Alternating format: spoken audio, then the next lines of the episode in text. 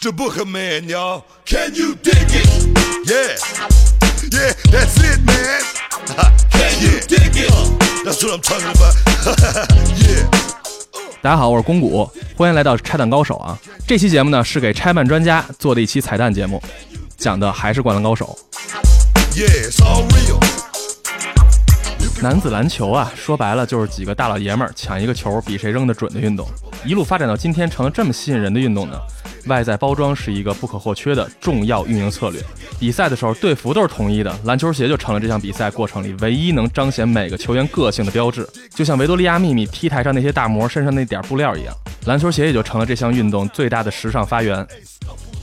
灌篮高手作为井上雄彦满足日本篮球极致意淫的产物呢，不仅人均 NBA 水平，脚底下的战靴也是一路向美利坚看齐。咱们都知道，井上学院画画没有凑合糊弄的地方，灌篮高手里的篮球鞋每一双也都挺有来头的。我给您说说，您听听，有什么问题说错了我也不负责，反正我是排球迷。在粉丝的传说里，三井寿一直被说成家庭条件不好的苦孩子，混社会时期呢，朋友们都是骑大摩托，他却只能腿儿的四处转悠。长得帅，但年纪轻轻就痛失门牙，可以说是非常可怜了。而三井的篮球鞋呢，也或多或少也暗示了这点。他是湘北篮球队主力里唯一一个穿日本品牌篮球鞋的球员。他的亚瑟士 TBF 五幺幺外形虽然朴素，而且从国中时代呢一直穿到高三。虽然中间当过不良，不再运动穿运动鞋，但重新回到安西教练的怀抱之后，他还是没有换掉老朋友。别小看这双鞋，二零一七年这双古董老鞋的报价是一千四百五十块钱，估计到今天会更贵一点。大猩猩赤木不仅有个无比支持自己，但越长越让人心碎的妹妹，还有一双像木木一样贴合适应自己的篮球战靴——匡威 Converse Pro Congress。这双球鞋呢，又高又威武，有出色的脚部贴合，舒适度特别高。在 NBA 球星里呢，也有大梦奥拉朱旺这样的超级巨星曾经代言这双鞋。要不是因为这双鞋的强力支持，和海南那场比赛呢，赤木踩到对方脚上，可能真的会让他断送整个预选赛，也不一定。井上雄彦和匡威一起，给了大猩猩一次带伤上阵的机会。宫城良田的鞋也是匡威，而且他的 Conquest Meet 好像比赤木那双更有名气一点。魔术师约翰逊、凯文麦克海尔、比尔兰比尔这些大人物都曾穿这双鞋参加过比赛。但说实话啊，我虽然特别喜欢宫城早期那股痞劲儿。但是他后来命实在太背了，碰上的都是藤真、阿木、仙道、申金这样怪物级别的对位球员，能力彻底被碾压。流川枫的 AJ 五不用多说了，经典的黑白配色和流川的干净帅气造型简直是浑然天成。这款1989年上市的球鞋，在那个赛季的 NBA 和初来乍到的教练菲尔·杰克逊。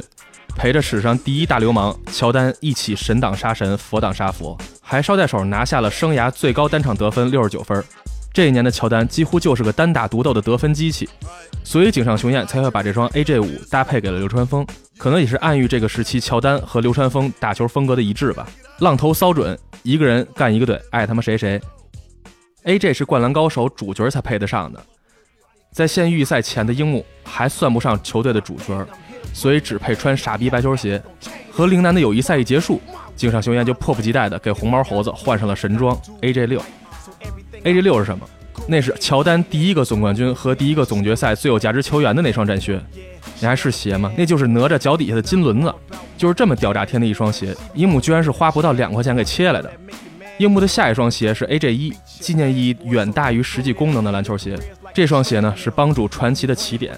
一九八五年上市，那一年，二年级的新生乔丹半个赛季因伤报废，在季后赛被对手三比零横扫。但那一年的乔丹和他的 AJ 开始了横扫美国球鞋市场的序幕。也不知道现在还能不能买到这双鞋，有这鞋的也可以跟我说说，穿上能有什么感觉？能治汗脚和鸡眼吗？发现没有，湘北队里没有欧洲鞋，我印象里算上有头有脸的主要角色，没有一个穿阿迪达斯或者是其他欧洲球鞋的。井上学院说：“你丫是不是美分？”都说咱们国家的中学生爱攀比，比不了衣服就比鞋，这就有点吹了。看看这帮日本孩子，哪双鞋便宜了？这不也是一双比一双贵吗？不说了，我去擦擦我新买的回力去。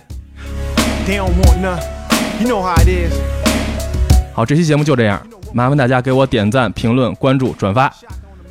如果有时间，再去听一下我们第一期的井上雄彦。谢谢，谢谢。别客气。I want you to remember me.